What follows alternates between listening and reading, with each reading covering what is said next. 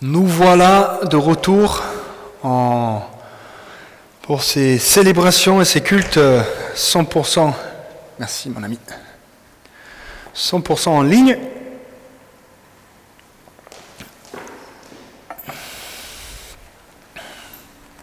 J'espère que tu vas bien, que tout le monde se porte bien dans cette période. Nous sommes dans une thématique sur la prière et cela va continuer encore aujourd'hui et même on va le prolonger jusqu'à la semaine prochaine. J'ai commencé à écrire mon message et je trouve et j'ai eu beaucoup trop de points. Je me suis dit bon, j'avais trois points, le Seigneur me parlait, je me suis mis à travailler dessus et je me suis dit euh, oh Seigneur, inspire-moi, travaille la parole. Et je suis trouvé à 16 points et je me suis dit oh là là, ça commence à faire beaucoup je me suis dit, bon, qu'est-ce qu'on fait? On commence à rechercher encore un peu plus. Je finis presque à 30 points. Et je me suis dit, bon, stop, il faut reprendre. Là, il y a beaucoup trop d'informations. Du coup, j'ai coupé un morceau comme ça, ma prédication de cette semaine, et je vais vous le partager la semaine prochaine. C'est un parti très pratique que j'intitule, j'intitule Comment prier mais là, ce matin, j'avais envie d'aborder deux thématiques euh, assez clés pour la prière. Le premier était, étant pourquoi faut-il prier? Et la deuxième partie de ce message vient vraiment parler de la question de la souffrance et de la persécution, car c'est un peu notre thématique de la journée. Matthieu 28, versets 19 à 20. Amen, je vous dis encore que si, deux d'entre vous s'accordent sur la terre pour demander quoi que ce soit, cela sera donné par mon Père qui est dans les cieux. Car là où deux ou trois sont rassemblés pour, pour mon nom, je suis au milieu d'eux. Inspiré un peu de ce texte, j'ai trouvé quatre points clés pour répondre à cette question, pourquoi faut-il prier? Tout d'abord, c'est une question de notre foi. La prière n'est pas une obligation. Nous sommes libres. Nous ne sommes pas obligés de prier. Cette liberté que nous avons de prier ou pas prier, elle est voulue par Dieu pour que nous puissions venir activement en sa présence librement. Son choix, c'est son choix que nous avons le choix. C'est le choix de Dieu que tu puisses choisir de prier ou pas. Vous savez, dans ce contexte, une image qui me parle énormément, c'est que mes deux enfants, de temps en temps, je les prends, de temps en temps, plus, plus que moins, ça, me fait plaisir de les prendre dans mes bras, comme ça. Je ne donne pas trop de choix, j'ai quand même un avantage d'auteur, et je pouf, pas pour longtemps, mais je l'ai pour le moment, je le prends dans mes bras. Et ça me fait plaisir, ça les fait plaisir. Je manifeste mon amour pour eux, et ça fait du bien d'avoir mes enfants dans mes bras mais aussi à quel point ça me fait plaisir quand mes enfants viennent me voir et me font un câlin. Et là, pour la question de la prière et de la liberté, c'est la même chose. Dieu nous donne cette option, nous avons le choix et nous devons le prendre parce que ça lui fait plaisir de venir dans sa présence. La prière est un don de Dieu, c'est un cadeau. Dès la création, Dieu il a manifesté son envie d'être en communion et être en communication permanente avec sa création. Et nous sommes sa création. La prière, c'est ça. Dit simplement, c'est une discussion, un échange avec Dieu. Mais c'est tellement plus que ça. Pourquoi prier? J'ai dit, c'est question de notre foi. Nous croyons en Dieu. Nous le connaissons. Nous avons expérimenté, j'espère, certains beaucoup plus que moins, mais nous avons expérimenté sa puissance, sa fidélité, sa bonté et son amour. Pour nous appeler chrétiens, nous avons eu la révélation de ce qu'il a fait pour nous à la croix. Ce moment, ce déclic, on comprend ce qu'il a fait pour nous. Sachant tout cela, j'ai envie de citer Simon-Pierre, Jean chapitre 6, verset 68. Seigneur, à qui irions-nous Tu as les paroles qui donnent la vie éternelle. Nous croyons et nous savons que toi, tu es celui qui est saint, envoyé par Dieu. Si nous le croyons, si nous le connaissons, si nous voulons expérimenter cette foi qui vit en nous, nous n'avons rien d'autre à faire mais de venir dans sa présence. Et chaque fois que nous prions, nous manifestons notre foi en Dieu. C'est un acte de foi prier. C'est un acte de foi. Première raison pour laquelle il faut prier.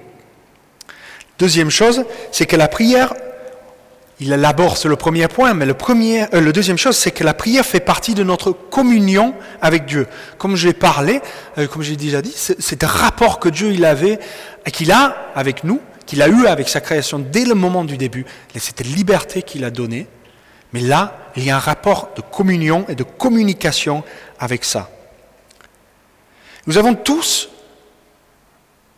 un ou plusieurs, peut-être peut pas, mais beaucoup d'entre nous, on a un ami, cet ami que chaque fois qu'on voit son nom apparaître sur le portable, on sait c'est parce qu'il va demander quelque chose. On sait très bien, il nous appelle pour rien d'autre qu'on puisse lui rendre service, pour qu'on lui demande quelque chose. La prière, il ne faut pas que ce soit ça. La prière, cette question de communion avec Dieu, ce n'est pas un roue de secours. La prière va nous aider à approfondir notre relation avec Dieu. Ça va nous aider, c'est une question de croissance. Mais ce n'est pas une croissance à la verticale, c'est une croissance vers le bas.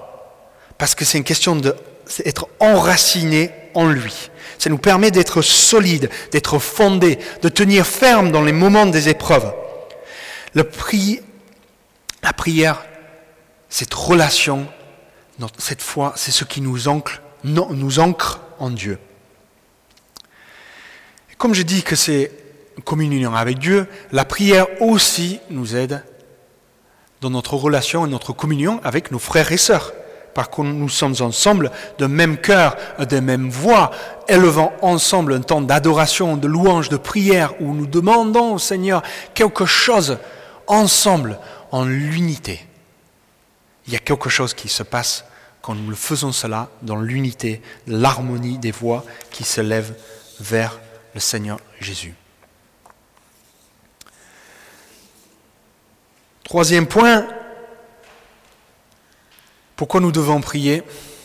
Car c'est notre participation sur un plan surnaturel.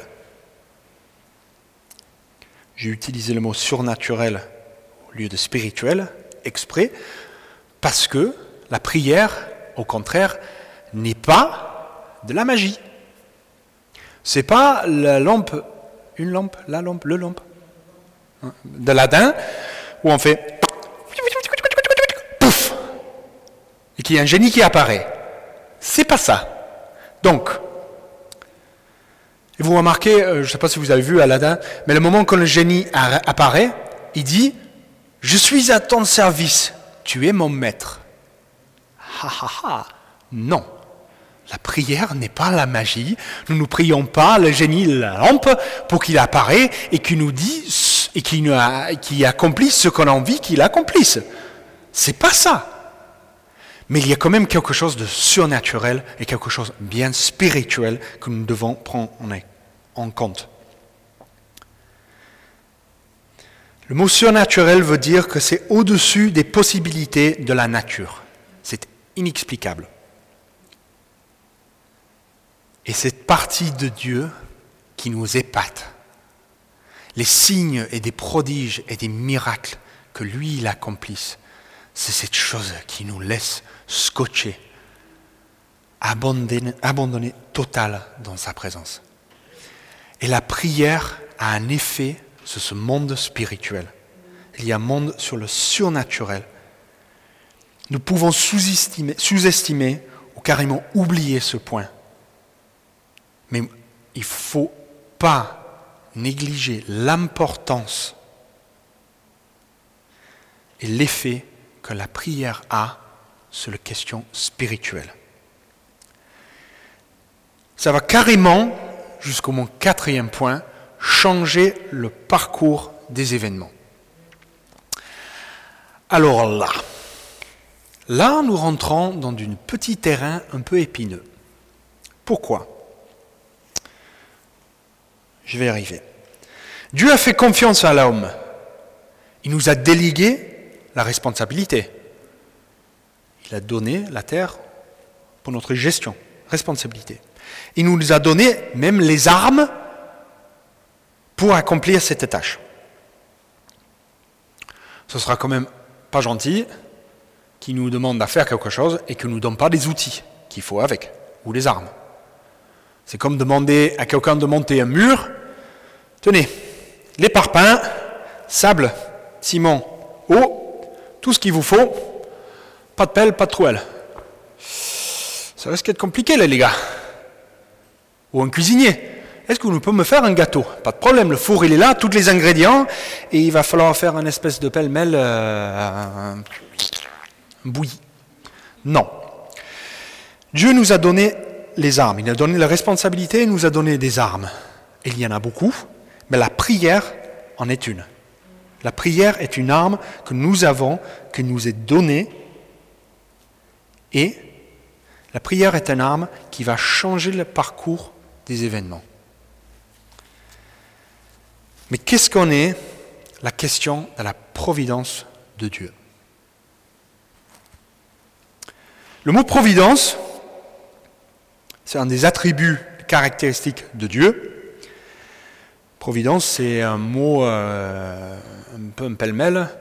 Si on trouve un peu le grec, on arrive à faire une définition qui veut dire voir à l'avance. Mais quand nous parlons de la Bible, le mot providence n'apparaît pas dans la Bible. Donc il faut l'expliquer.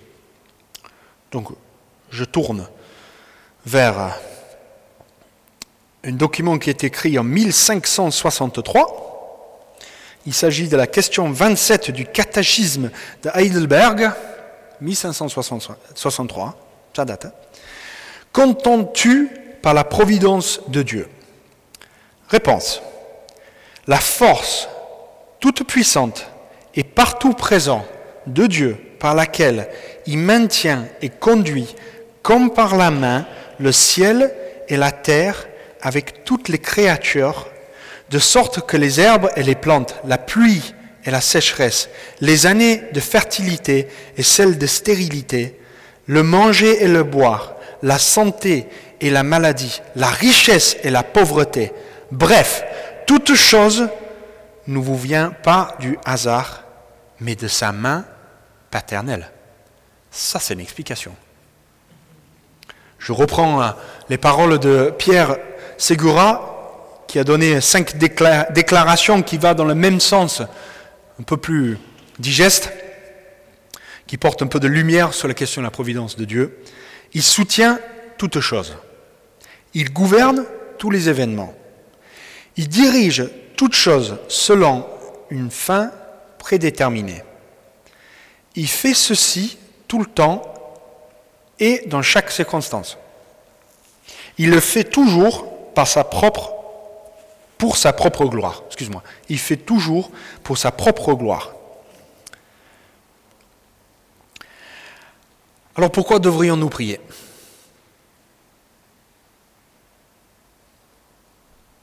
Est-ce que ça va vraiment changer quelque chose?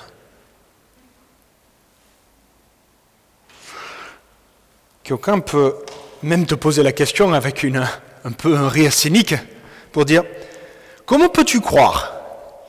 Qu'un Dieu qui est partout, qui contrôle tout et qui guide tout,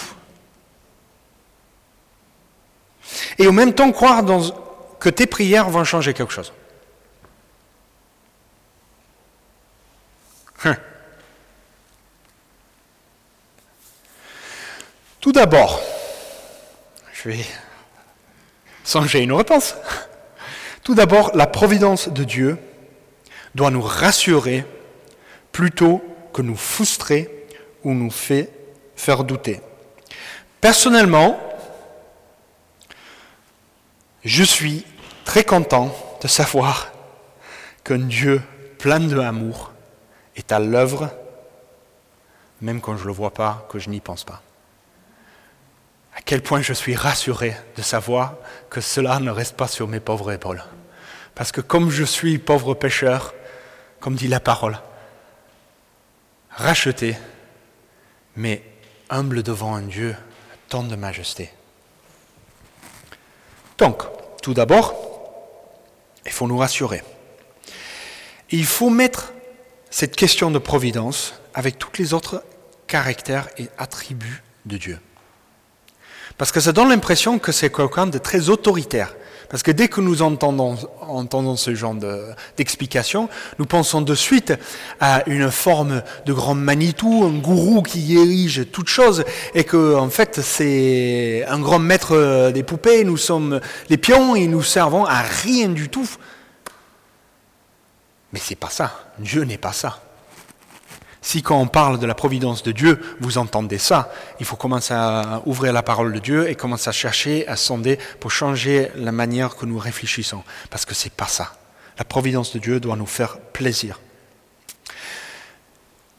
Parce que dès le début, la création, Dieu a voulu que nous interagissions avec lui et avec sa création. Dieu, il ne fait pas c'est comme si, c'est comme ça. Bien sûr, dans l'histoire, surtout l'histoire de l'Ancien Testament, il y a des moments où il a eu besoin d'intervenir plus ou moins directement, recadrer les choses un petit peu. Et je dois vous avouer que je suis content qu'il a intervenu. Parce que, rappelle-toi, rappelons-nous, si Dieu n'est pas intervenu, il n'aura pas envoyé son Fils à la croix pour nous.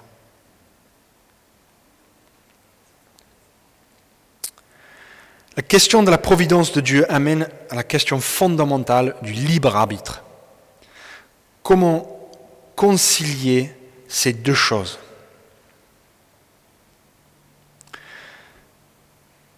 Comment concilier, surtout dans la question de la prière, la souveraineté de Dieu et notre libre arbitre. Notre liberté, libre arbitre de dire notre liberté de faire ce qu'on veut quand on veut. J'ai un autre mot, la souveraineté de Dieu. La souveraineté de Dieu fait partie de la providence de Dieu, mais il est un peu différent. John Piper dit que la souveraineté de Dieu est son droit et son pouvoir de faire ce qu'il décide de faire. Donc c'est un peu différent que la providence parce que ça n'inclut pas toutes les différents attributs, ni les autres caractéristiques de Dieu. Quand on parle d'une partie de Dieu, il faut jamais l'occulter. C'est comme quand on prend une passage de la parole et que nous lisons un verset de la Bible. Nous devons étudier ce verset-là, mais nous ne devons surtout pas occulter le reste de la parole, sinon ça fait des catastrophes. Ok. On peut accepter la question du providence, que Dieu guide toutes choses, mais ça quand même, il y a un truc qui titille, c'est la question de libre arbitre. Souveraineté de Dieu, libre arbitre. Plusieurs d'entre vous ont déjà eu cette discussion avec un ami, où ils vont dire, c'est pas possible que Dieu soit souverain et que nous soyons complètement libres.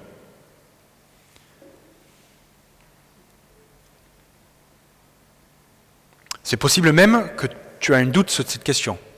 Comment je peux être pleinement libre et que Dieu est pleinement souverain? Effectivement, si les deux principes, c'est des absolus, c'est impossible. Si les deux principes sont des absolus, c'est impossible. Mais ce n'est pas le cas. Seulement la souveraineté de Dieu est absolue. Notre liberté n'est pas absolue. Je m'explique. Je suis libre, je suis un homme libre. Je suis né avec mon ADN. Et je ne peux rien faire pour le changer. Je ne l'ai pas choisi. Je n'ai pas librement choisi mon ADN, mais je l'ai eu. J'ai grandi dans une culture anglophone, si ça ne s'entend pas avec l'accent. J'ai mes parents biologiques. Je peux faire ce que je veux. Mes parents biologiques resteront toujours mes parents biologiques. Comme je vous dis, je grandis dans une euh, culture anglophone. Je suis né britannique. Je ne l'ai pas choisi. Maintenant, aujourd'hui, je pouvais le, changer. Je pouvais devenir français, aux armes citoyens. Mais au final, j'aurais changé aujourd'hui. Mais le fait que j'étais né et première euh, nationalité britannique, je ne peux pas le changer. Dieu nous donne libre arbitre, il nous donne notre liberté, mais jusqu'à un certain point. Car si nous étions tout puissants et que nous avions tous les pouvoirs, nous serons les dieux. Les deux idées sont seulement contradictoires si les deux idées sont des absolus. Et ce n'est pas le cas. Dieu est absolument souverain, mais nous ne sommes pas absolument libres. Dieu nous a donné des paramètres la liberté de faire des choses. Nous sommes libres de nos choix, mais nous ne sommes pas libres de, nos conséquences, de les conséquences de nos choix. Je redis, nous sommes libres de nos choix, mais nous ne sommes pas libres des conséquences. Ce n'est pas nous qui définissons les conséquences de nos actes. Je suis libre d'aimer quelqu'un, de le chérir, et ça va reproduire un certain résultat chez cette personne mais je ne suis pas libre, je ne peux pas décider comment cette personne reçoit l'amour et comment cette personne réagit face à mon amour. Bon, ça c'est un, exemple très positif. On prend un exemple un peu moins drôle. J'ai la liberté de boire l'alcool. J'ai même la liberté de boire l'alcool, monter dans la voiture et de conduire. Même si c'était légal, je ne devrais pas le faire, je peux choisir de le faire.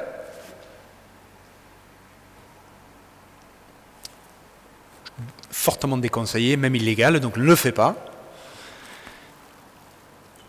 Mais je ne suis pas libre des conséquences de mes actes. Si je bois et que je conduis, je ne suis pas libre d'être contrôlé par la police. Que je perds mon permis. Encore beaucoup plus grave, je ne suis pas libre que je suis libre du fait de conduire, mais si jamais j'ai un accident et qu'il y a les conséquences, je pourrais même tuer quelqu'un. Les conséquences vont être le mort, vont provoquer la mort d'une personne, de la douleur et de la souffrance chez la famille et mon emprisonnement. Mais je ne suis, je suis libre de mes actes, mais je ne suis pas libre des conséquences. Les deux ne sont pas des absolus. Ce n'est pas l'un ou l'autre. Nous vivons dans une espèce de tension entre les deux.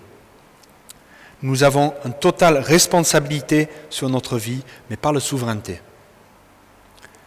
Luc 17, 1 dit, Jésus dit à ses disciples, bien sûr, il y aura toujours des occasions de se détourner de Dieu.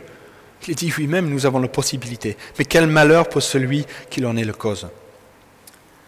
Oh là là, quand j'ai parlé de, la, de cette idée de libre arbitre, je donne l'exemple d'un accident.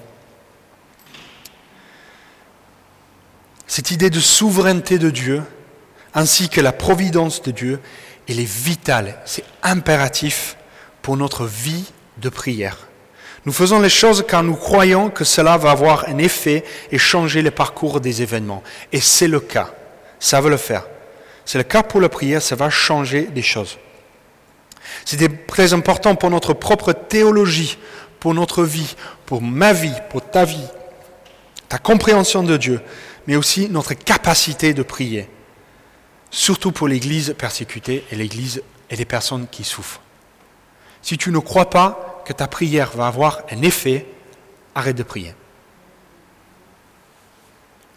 Revois la parole de Dieu. Parle avec quelqu'un. Je n'ai pas dit ne t'éloigne pas de Dieu, mais je dis il faut songer, il faut vraiment aller chercher au profondément le pourquoi. Parce que ça aussi, la question de la souffrance à la persécution, c'est bien quelque chose que nous en, nous, en discutant avec euh, des personnes non croyantes, c'est un des premiers arguments qui nous tombe sur le nez à chaque fois.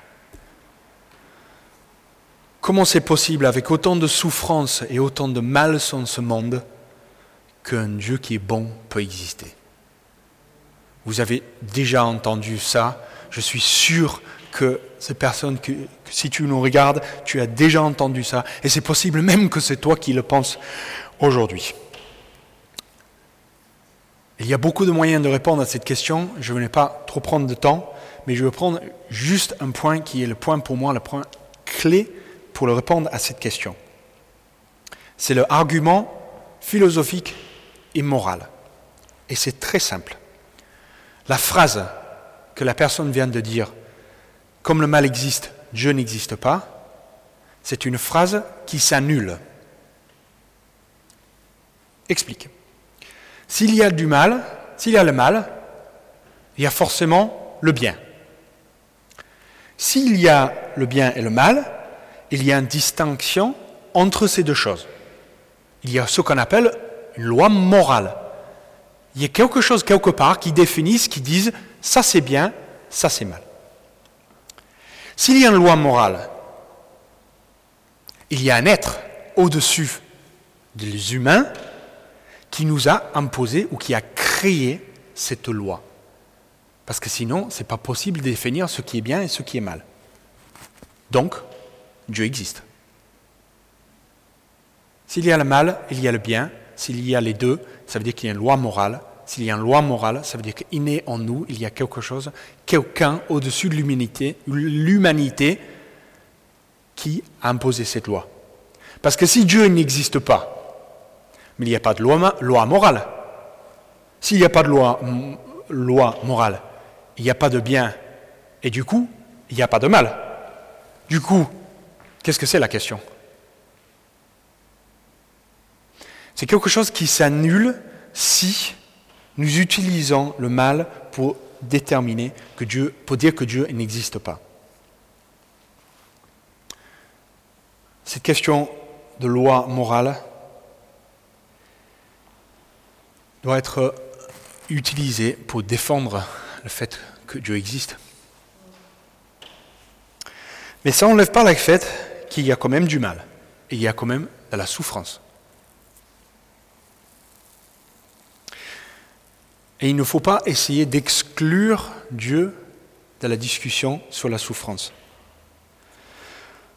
Pourquoi Dieu permet-il de la souffrance et de la persécution? Pour moi, il le fait? Il me semble qu'il faut adresser cette question sous deux angles, un côté micro et un côté macro. C'est-à-dire en petit et en grand. Si on le regarde en petit, côté local, pourquoi un tel a un cancer? Pourquoi cette personne été née comme ça? Pourquoi ce bébé est décédé euh, prématurément? Euh, Pourquoi pourquoi, pourquoi, pourquoi? Tant de pourquoi. Si nous fixons nos yeux sur les questions petits, ce n'est pas un petit question, mais si on reste petit dans notre réflexion, c'est ça que je veux dire, et nous regardons la parole de Dieu, mais nous n'avons pas forcément les réponses. Parce que pourquoi un tel a eu un cancer et l'autre il n'a pas eu, mais la parole de Dieu ne va pas te dire exactement pourquoi et pourquoi. Pourquoi si, pourquoi ça La réponse, c'est qu'on ne sait pas. Sur les questions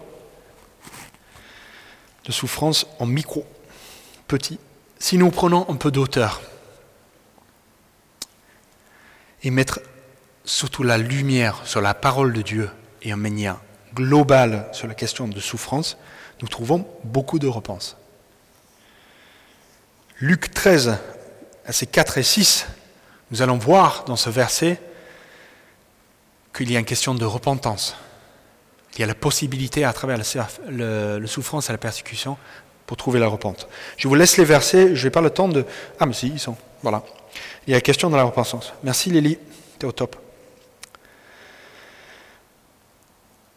2 Corinthiens 1, versets 8 et 9, va nous inviter à être dépendant sur Dieu à travers chaque moment et à travers chaque situation. Hébreu 12, verset 6 et puis 10 et 11 va parler de la du sanctification. 2 Corinthiens 4, verset 17 nous parle de la persévérance et le prix que nous allons remporter au ciel si nous persévérons à travers tout ce que nous faisons. Et il ne faut surtout pas oublier que nous vivons dans un monde, déchu. Nous vivons dans un monde tombé, plein de péchés. C.S. Lewis a dit qu'il y a deux types de personnes dans ce monde. Ceux qui viennent à lui, plient le genou et disent Seigneur, que ta volonté soit faite. Et les autres qui tournent le dos à Dieu. Et c'est Dieu qui dit Ok, que ta volonté soit faite. Comme nous vivons dans un monde déchu où le péché est présent, notre péché, ou le péché, a une conséquence sur nos vies et aussi une conséquence sur les vies des autres. Quand on parle du, du péché et de souffrance, je vous invite, je vous implore de ne jamais essayer de montrer de doigt chez quelqu'un d'autre qu'ils ont peut-être une péché qui a provoqué leur souffrance. C'est la plus grande catastrophe que nous pouvons faire en tant que chrétiens. Parce que peu importe comment on va le dire, ça va mal se terminer.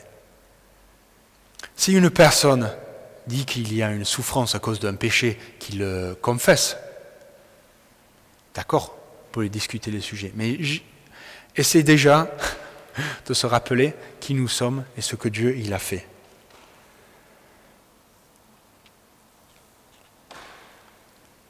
La souffrance et la persécution n'est pas une punition de Dieu. N'est pas une punition de Dieu. Et j'ai du mal à. J'ai du mal à, concilier toutes choses. Il y a toujours la question de souffrance et de persécution. C'est une question, un des premiers que je me demandais quand j'arrive au ciel. Seigneur, j'arrive à comprendre beaucoup de choses, mais à, la fin. En tant que pasteur, j'accompagne des personnes qui traversent la souffrance. Et c'est un privilège. C'est un privilège que Dieu m'a accordé de pouvoir marcher avec ces personnes. La Bible nous dit ne dit pas qu'il ne faut pas souffrir. Il ne dit pas non plus que la souffrance ne va pas avoir lieu. Il va dire que c'est là et nous devons, en tant que chrétiens, accompagner ces personnes dans l'amour de Jésus-Christ.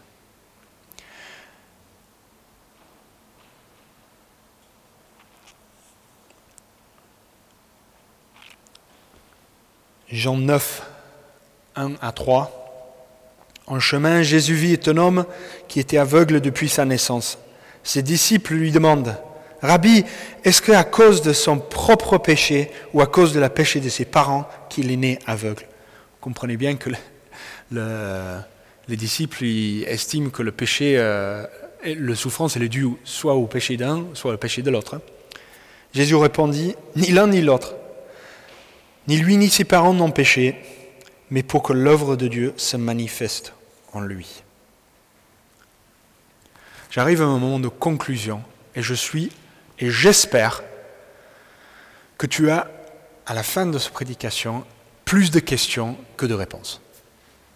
J'espère que j'ai embranché des pistes, mais ces choses, surtout dans la question de la souffrance et la persécution, nous devons songer la parole. Nous devons aussi étudier la question parce que la question de la persécution et de la souffrance ne doit en aucun cas nous éloigner de Dieu. Au contraire, ça doit nous encourager dans notre foi. Seigneur, je ne sais pas pourquoi et je ne comprends pas ton plan, mais j'ai confiance en toi. Et je sais que tu es souverain. Et je sais que tu es souverain. Daniel, verset, chapitre 3, ses amis sont dans le fournaise ardent.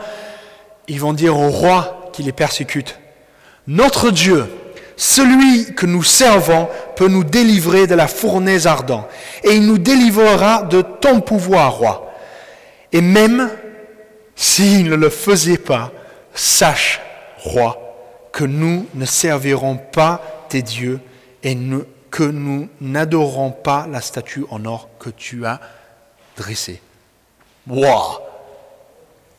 Et là, c'est c'est pas juste une discussion avec les amis, hein. ils sont devant une fournaise qui est tellement chaud que les personnes ne peuvent même pas s'approcher parce qu'ils brûlent. Et là, ils disent, notre Dieu, il va nous sauver. Mais s'il ne me sauve pas, je vais quand même dire que ton nom soit loué. L'histoire nous montre que l'Église a toujours été persécutée. Depuis ces événements dans l'Ancien Testament, depuis toujours. Mais ça devrait être comme l'Église est née dans la persécution. Hein. Elle est née dans la souffrance et dans la douleur. Mais depuis 2000 ans, l'Église est toujours là. Il est toujours présent, toujours vocal, toujours en train de grandir par l'action et l'œuvre du Saint-Esprit. La souffrance et la persécution doivent nous rappeler la croix. Philippiens 3, verset 10. La seule chose que je veux, c'est connaître le Christ et connaître la puissance qu'il a fait se lever de la mort. Ce que je veux, c'est souffrir avec lui, lui ressembler dans sa mort. Ainsi, j'espère que je pourrai, moi aussi, me lever de la mort. Ce verset de Paul, tout nous ramène à la croix. Jésus-Christ a donné sa vie pendant trois jours, il a été dans le tombeau. Ses disciples ont souffert avec lui parce qu'ils ne savaient pas ce qui allait se passer. Mais le troisième jour, il est ressuscité d'entre les morts. Ils ont vu la fin de leur souffrance se présenter et le début des autres souffrances dans les actes commencer. Nous, dans notre vie, nous devons toujours avoir cette même démarche. Et quand je invite le groupe de louanges de venir sur l'estrade, je vais vous lire pour clôturer et terminer ce, temps, de message et vous lire Romains 8. Que dirions-nous de plus? Si Dieu est pour nous, qui sera contre nous? Lui qui n'a pas épargné son propre Fils, mais qui l'a livré pour nous.